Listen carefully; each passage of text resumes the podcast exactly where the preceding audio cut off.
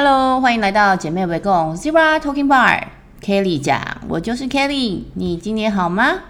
最近啊，有一个朋友他跟我分享了一个美国的研究，然后这个研究里面把受试者他分成两群，一群人呢去看电视剧，另外一群去看知识纪录片。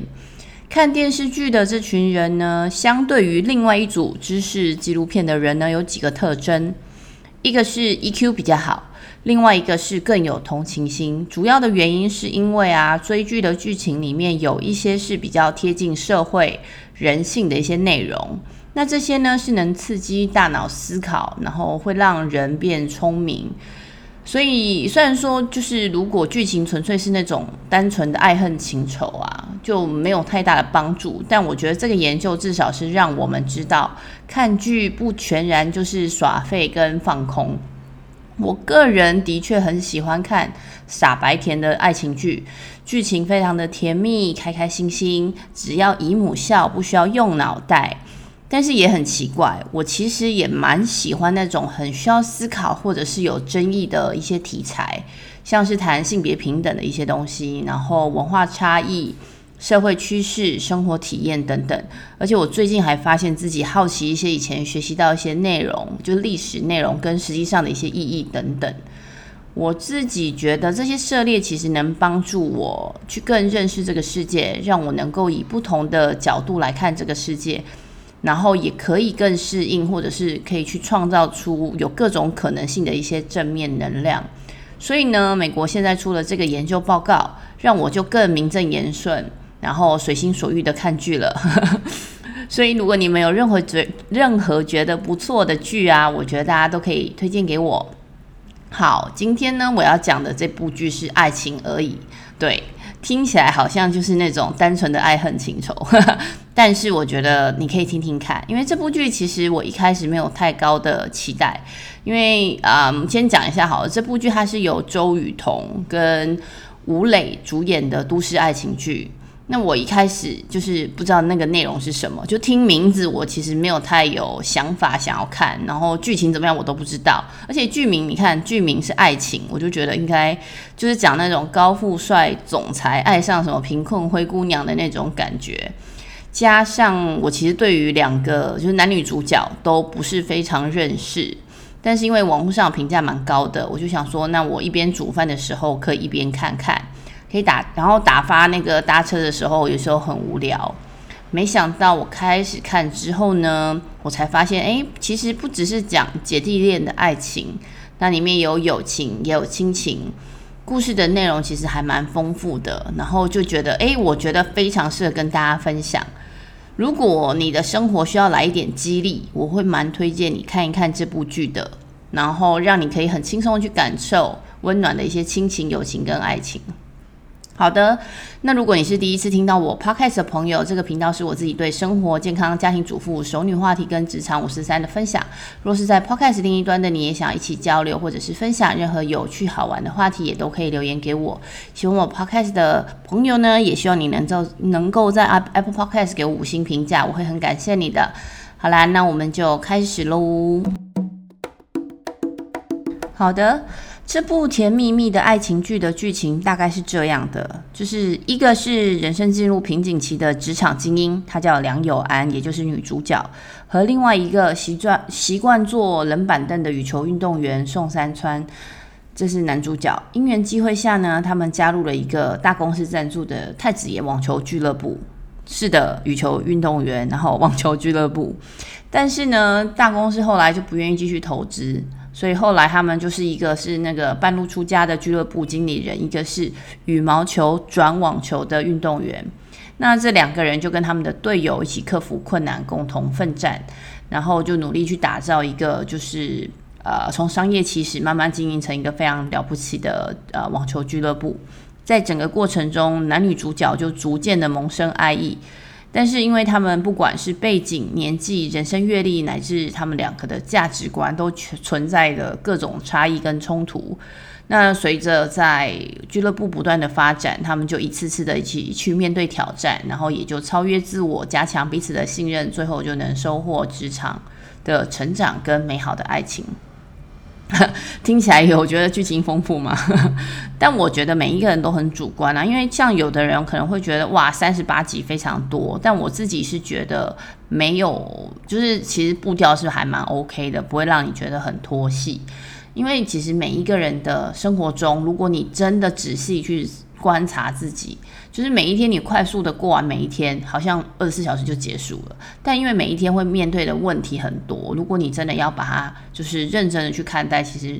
时间还会蛮长的。比如说，我可能会因为职场上老板的一句话，我可能会纠结了好多天，就是很多的内心戏。所以呢，我们的每一天都在面对职场、家庭啊。朋友、社群，然后或者是爱情、婚姻的各种挑战，而且我觉得就是导演跟演员的表达也非常的接地气，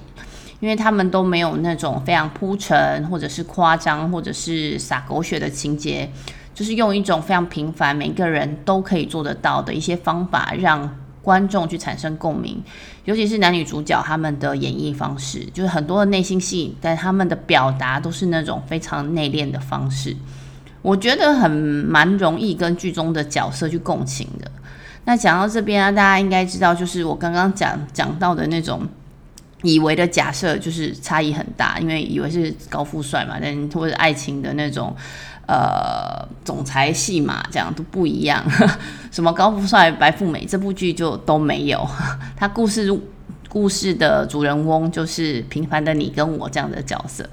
那我们先来讲友情线好了，在这部剧里面展现的友情主线其实是网球队的情谊。那尤其是蒋娇娇跟宋三川两个人情谊，两个人的家境就是完全都不一样，但他们共同的就是非常单纯简单的运动或青春灵魂。然后他们两个其实是从互相就是怼来怼去，然后互相呛瞎的那种，到后来就同心协力一起为网球俱乐部去尽力，更成为了就是两肋插刀的好朋友，互相鼓励成长。然后不只是男生女生，呃，不只是男生之间，就是网球俱乐部男生之间，可能很多人可以理解那个情谊。这部剧它还有去讲女生的闺蜜情，那也就是罗念，她是梁友安的闺蜜。离了婚，自己一个人要带小孩，又要忙工作，常常手忙脚乱。我觉得不管就是有没有结婚，我觉得很多人的状态都是这样，手忙脚乱。但是罗念他从来不抱怨，因为他认为这是他自己选择的结果，他必须要去自己去承担。那他跟梁友安的闺蜜情，就是他们可以为对方两肋插刀，就是深厚的友情。我觉得让非常多人会觉得非常羡慕，因为。实际上，我知道的很多的有血缘的姐妹，可能都不一定像他们，就是罗念跟梁友安这样的感情这么好。然后另外一个，可能大家会觉得有点有点争议，但我自己觉得也也算是友情的一个部分，就是宋山川的继父安从，他一直就是非常固执的陪伴在就是宋山川的身边，就男主角，那时不时为他的爱情助攻。我会觉得在这个角色，他就是亦父亦友。然后，当然宋山川最后叫他爸爸，就好像他比较像是亲情的感觉。但因为他们两个没有血缘嘛，然后他妈妈又离开了这样子。但 anyway，我在看这一段的时候，我觉得非常的温暖，我还自己掉眼泪。第二个，我们来讲亲情，从梁桃开始讲好了。她是梁友安的妹妹梁桃，她跟梁友安是同父异母。那她看起来好像就是嫉妒梁友安非常的优秀。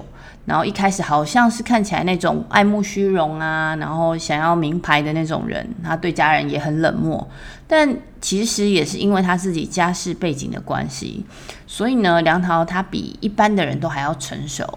然后很多时候他自己一个人要去面对所有的挑战。然后当然就是在他的挑战过程中，他也会自我怀疑，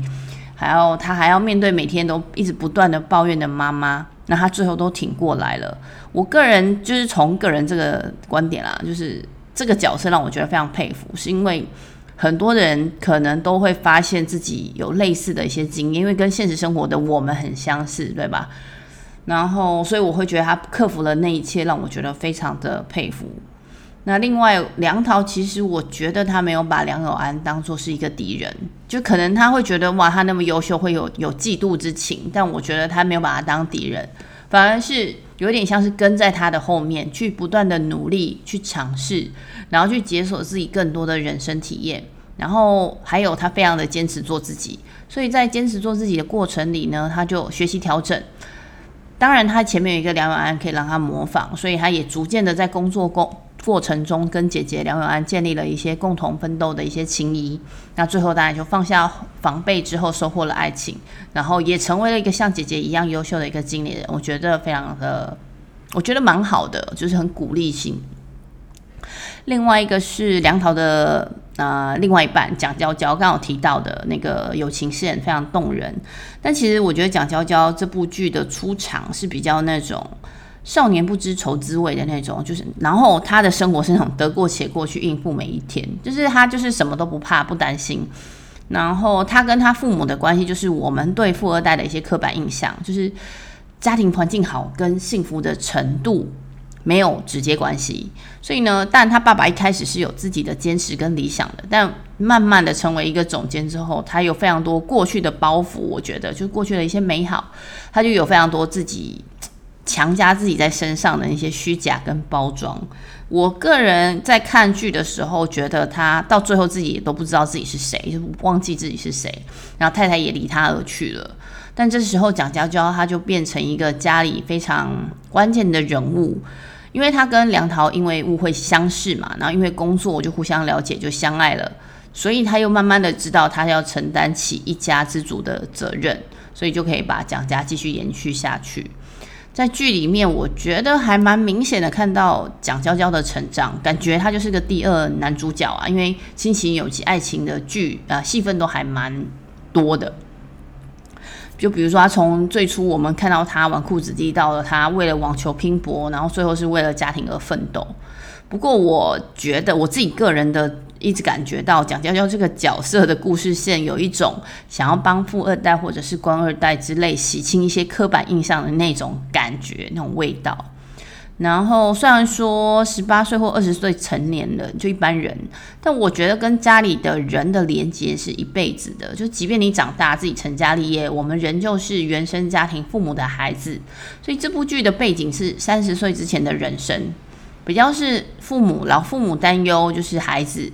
那还没有涉及到三十岁之后可能有自己的小孩，然后可能要照顾年老的父母那种状态。不过那一部分可能要去看《三十而已》，这另外一部剧，我觉得也非常好看。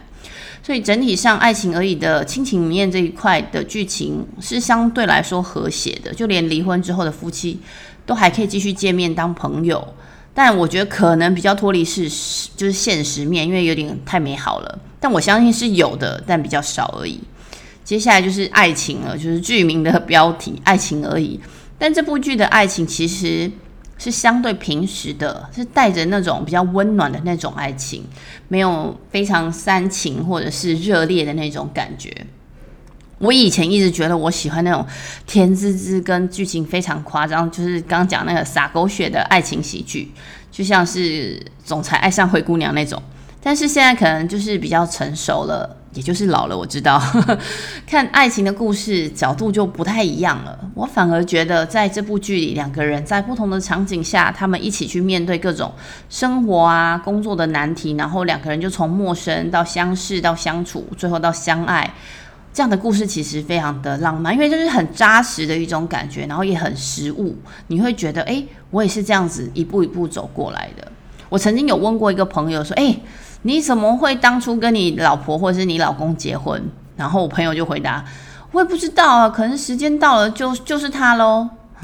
我其实有惊讶到，但是我相信这样的状况非常的多，甚至还有那种就是自己晕晕乎乎啊，压根都不知道哎，然后就结婚了，然后还生了一堆小孩那种，应该也是有的啦。但是我要讲的是，就是这部剧的爱情的部分是殷实的，让我不能一直去做那种。啊，平凡小女孩遇到高富帅那种不太实际的梦，反而是日久生情，就是像男女主角这样子的，一起打拼的那种革命情感，比较细水长流，那样可能更贴近我们的生活，让人会觉得有共鸣。我们自己在年轻的时候啊，面对一自己喜欢的人，其实心里面会有那种心动甜甜的感觉之外，其实我会觉得有更多的感受是在各种不同的挑战跟冲击下产生的。内心的忐忑，就比如说啊，我的朋友会不会喜欢他？我的家人能不能接受他？还有很多我自己的感觉，就是你会知道说哪些东西是适合的，哪些东西是不适合的。这些东西会让内心非常的忐忑。像我不知道你们会不会，但是我以前只要跟我喜欢的人说话，我就我其实根本也没有办法面对面说话。但如果是嗯讲电话的话，我还是可以让自己尽量听起来是正常的样子。但是其实，在电话线的另外一边，我会不断的在发抖，就不管是什么天气哦，就是冬天夏天都一样，会非常非常异常的紧张，然后会一直发抖，就很像那种在冬天的话，就是上下牙齿会战斗，就是牙齿上下在打架那样的感觉。好，那这部剧的爱情的部分就是差不多是这样。我会非常建议大家自己看剧，因为你可以去看编剧跟导演的故事铺陈，然后也可以去看男女主角对于不同的挑战，然后还有他们不同情感的一些表达方式，还蛮精彩的。然后这部剧里面也有非常多金句，我自己觉得还蛮有感的。那、按惯例，我就跟大家分享一下，也许也可以让大家觉得有共鸣。嗯，梁友安说：“勇气是我从二十岁到三十岁里比胶原蛋白流失得更快的东西。”我有一个朋友，在我二十九岁那时候转换，就是换职，嗯，换行业，就是转换跑道的时候，就对我说：“他说，哇，他觉得我看起来很热血，他很希望我在二三十九岁的时候还可以这么有勇气的去做决定。”我那时候其实不太了解。但是我现在就是看了这部剧，我在剧里面听到这句话的时候，我忽然间觉得我明白了，因为我们的勇气往往就来自于我们的自信，可能有一些未知，但多的多一点的是我们对未来的期待。所以当二十几岁我们进入社会的时候，多数的人会开始经历各种挑战打击。那这个社会化的过程中，也常常也会去侵侵蚀掉我们的自信，磨掉我们对未来前景的渴望。比如说，有些老板夸张一点，就直接骂你是猪。那可能有一些啊、没有那么讨人厌的，他可能就是旁边跟你讲说，呃，你要努力，你要进步，然后可能情绪勒索，或者是有的人会得会或就是被同事霸凌，也可能自己就是啊、呃、make mistake 失误了。总之，我们就是在长大的过程中有各式各样的 event，它会。让我们有很多的机会，一点一滴的去流失我们从小累积起来的勇气跟对成功的渴望。所以呢，我觉得这部剧就是把男女主角就有点像是从谷底去归零之后，然后再去把那个故事演出来，让他们展现重新回到人生轨道的勇气。我觉得展现的还蛮完整的，所以这部分是我觉得非常适合推荐给大家的地方。然后这部剧还有几句我觉得社畜们可能很能体会的台词。那社畜其实是日本企业底层上班族的一些自嘲用语啦。那就是传到台湾之后，大家也用得非常普遍，就是上班族会卑微的把自己变成一个很讨讨喜的畜生，就是这样讲，但就是很像宠物这样，听起来很无奈。但是就是可能大家听到这句话，这接下来的这几句台词，大家应该会有一些自己想象中的场景。那第一个就是情绪不能解决问题，只会制造问题。这一句，我觉得应该会像我一样爱哭的朋友会觉得啊、哦，被绑架了。当然，我觉得 most of time 我们是非常专业的，但是生而为人就是会有情绪，这才是正常的。就像我现在带孩子以后，认识很多的妈妈，很多的妈妈会去分享自己的公婆在自己的小孩哭的时候，儿子哦，尤其是就会说：“男生你不能哭啊。”这个我觉得。就是一个非常奇奇怪的言论的，比如说这种五岁小朋友遇到一些挫折哭了，我觉得很正常啊。难道男生不可以哭，但女生就可以哭吗？这样子不就是性别歧视了吗？好，扯远了，情绪就是正常的，我们就是要学习情绪管理，去面对它，而不是就是把它隐藏起来，去掩盖起来。啊，另外一句是：这世上除了你自己，谁都可能祸害你。哇，这句话我觉得也还蛮。打中我的，因为这句话可能在政治复杂的一些大公司里，应该能够重复的听到，就是每一个人进来，你可能都会想要跟他讲这句话。我前两年有一个朋友，他跟我分享，他老板被另外一个部门的老板毒杀了，是的，下毒然后杀死了他的老板。我的天哪，这就是一个社会的案件。我觉得，但这个例子是夸张，但它是一个真实的例子。我们可能会因为就是非常多不一样的。啊呃，考虑，或者是你觉得你要体贴，或是你知道有潜在的风险，你就会对自己认为对的事情，或是对自己的理想去妥协。最后你的热情可能也所剩无几，只能用来上下班打卡了，因为你会觉得除了你自己，谁都可能祸害你。我觉得这会让大家会觉得很紧张，所以你就可能会宁愿卑微的把自己变成一个讨爱的畜生，对不对？那接下来有几句，就是光芒是职职位的，价值是工作的，离了那个位置，你一点痕迹都不会留下。在别人眼中巨好的公司福利，什么早晚餐免费、加班报、呃计程车费，公司有运动场，甚至美甲店，这些都不是属于你的，而是为了让你属于公司。另外一句，我就是一个在跑步机上不停奔跑的人。看上去二十四小时不停歇，但其实就在原地一步都没有向前。最重要的是，连坡度、速度都是别人替我安排好的。哇，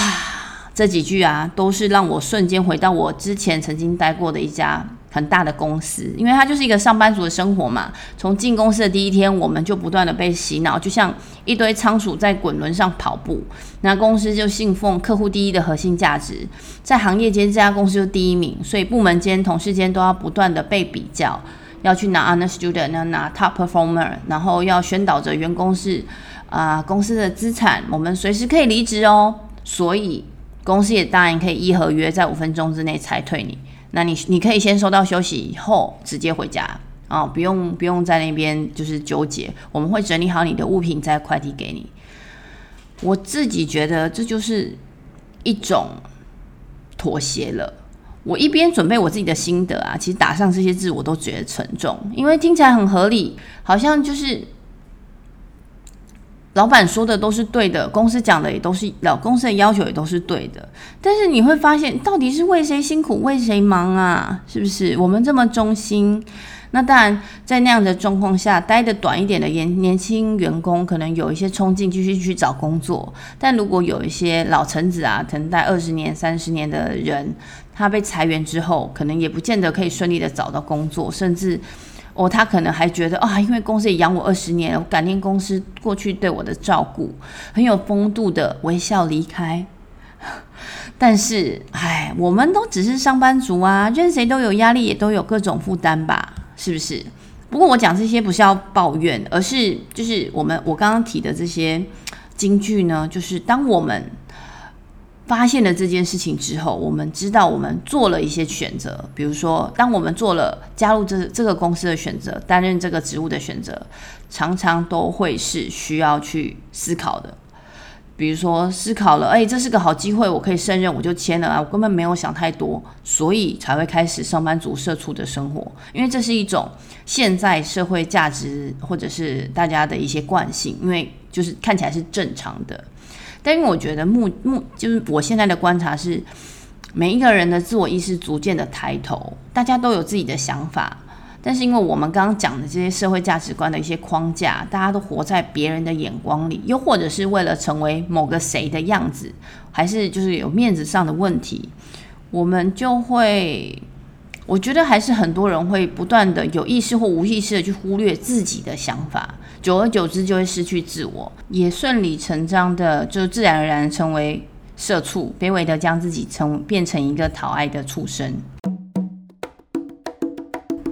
因为这部剧讨论了各种关系，亲人之间的关系，男女朋友之间的关系，朋友之间的关系。大家看剧的时候可能会像我一样，发现剧中的人物他们的相处互动都蛮让人觉得舒服的。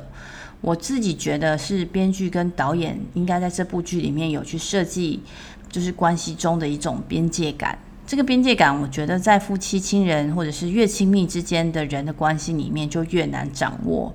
拿爱情来看，可能比较容易看得出来，就是男女之间的关系嘛，然后加上双方对彼此都有一些期待。我想要你爱我，但你要以我想要的方式来爱我。这听起来有没有觉得，哎，这个人不太好相处？所以呢，这部剧他就会去强调，我很喜欢你，我很喜欢你做你自己。我也很喜欢你，不需要改变，你可以很舒服的跟我相处。当然，他也做了一些反差，就比如说看什看起来什么都很好的奈特啊，这个设定让我觉得我在看剧的时候对他有一些反感。但可能不是说他的条件让我反感，而是就是这个角色他反映出来的一种莫名其妙的优越感，哈，让人家觉得没有那么舒服。但也表示这个角色表现得非常的成功。那奈特呢，就对梁友安说：“成年人的婚姻其实是一个时机问题。”我觉得可能很多的人会拍拍手，因为他们很认同这件事情。但这不是无论对错啦，我觉得就是价值观。那奈特呢，他是就是把安排事业的方式一样来用在爱情跟婚姻上面。但我觉得比较呃不舒服的另外一个点是在他评价了梁友安的事业。他说：“你在一个不上不下的尴尬时段啊的阶段，希望大家要希望对方去放弃事业，然后去做一个全职的家庭主妇。”我自己觉得这是一个呃，你你为什么要去评价别人？我觉得是一个问题。第二个就是你的要求听起来看起来是一种歧视的感觉。所以，但很多时候。很多的人也许会觉得这符合社会的期待啊，男主外女主内等等。但我个人的观点，你就会觉得这里让我觉得非常的不爽。但好好在女主角她非常的理性，他角色设定呢就不失礼貌去反击他。他说：“我身为一个女人，值得被爱的地方不靠生孩子。”我觉得就是想要去破茧而出，就告诉大家我是女人，但我的角色不是大家以为的那样。所以，不管是什么样的关系，什么样的角色，其实每一个人都是独立的，每一个人的心境都是自己决定的。当然，每一个人的成功跟失败也是自己去定义、自己去选择。所以，我觉得在关系里面，这个边界感，我觉得非常的重要。然后。呃，我觉得大家一定要记得很重要的一件事情，就是要记得自己是谁。因为我真的看了非常多人，随着家庭啊、生活、职场的压力，就忘了这件事情了。尤其是到了中年，就会有一种很强烈的失落感，会觉得自我怀疑，会害怕独处，会觉得焦虑，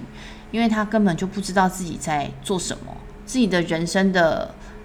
价值是什么。啊，是我老板交代的工作呢，还是我爸妈要我当的好儿子啊、好女儿？然后我要光宗耀祖，还是我的老婆或者是我的老公希望我成为的另外的完美的另外一半？这样子，就是到底我在干嘛？这样。我觉得啊，因为我常常以前被呼来唤去，然后我会每天真的都非常的忙碌，却不知道自己在忙什么，所以我对这样的状态非常的有感觉。所以我会请大家，亲爱的大家，听到这里请暂停一下，停下来思考一个问题：我是不是真的想要这样过生活？或是我现在正在做的事是我想做的事情吗？思考一下，你可能现在没有答案，但我觉得你要去想一下这件事情。你有了想法之后，我觉得就有机会去改善，然后让自己过自己想要的生活。那在《爱情而已》这部剧里面，它还有一句台词我很喜欢，我觉得非常适合送给姐妹别共的朋友。他说：“有时候放弃就是要比坚持更勇敢一点。”我们刚刚一开始讲到那个金句嘛，勇敢其实是很容易流失的，所以我们想要放弃这件事情，就是因为。我们不勇敢了，我们不敢放弃，我们都觉得走到这里了，如果我放弃，不是很可惜吗？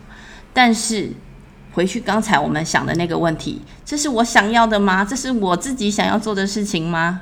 所以如果它不是，那就必须要放弃。这跟断舍离也很有关系，就是你知道你的选择是什么。有时候我们都只是无谓的在坚持，然后以为这样就是永远。但有一些人的经验里面就会觉得没关系，过了就算了。呃，怎么样？怎么样？我就是可以这样，一一作为一个工作，可能做三十年，这样都没有关系。我觉得这是每一个人个性跟他想要的不同。好，那另外一个角色，我觉呃，另外一个观点，我自己想要跟大家分享的是转换跑道的这件事情。我之前在真人图书馆的那一集有跟大家讲到，就是转换跑道大家会需要的一些啊、资讯。然后你可以去看一下、听一下我的经验。那松山川他在体育运动上面转换了赛道，从羽毛球转网球，其实也是一个很大的挑战。那女主角她是从一个就是办公室的职场，然后到网球俱乐部去当经理人，然后可能蒋娇娇从富二代，全部的钱都是父母给的，到她自己要扛起一个家。梁桃从一个可能大家看她爱慕虚荣的一个直播主，到成为一个专业经理人，重新的学习。我觉得这些角色从第一第一集到一直最后集都有很多的学习、成长跟改变，所以我非常喜欢的是这个故事很接地气，因为我们每一个人都是一样，我们可能起始点有一些不同，但我们都一样的平凡。所以，不管是你想要做什么样的改变，你想要做什么样的决定，每一个人都可以。在听我频道的每一个人，我觉得你一定可以，只要是为了自己，就勇敢一下吧。然后，我以前都会觉得，二十岁、三十岁、四十岁、五十岁的焦虑应该是不一样的。但是这部剧因为就是二十几岁跟三十几岁，这男女主角两个人身处的人生阶段有一些不同，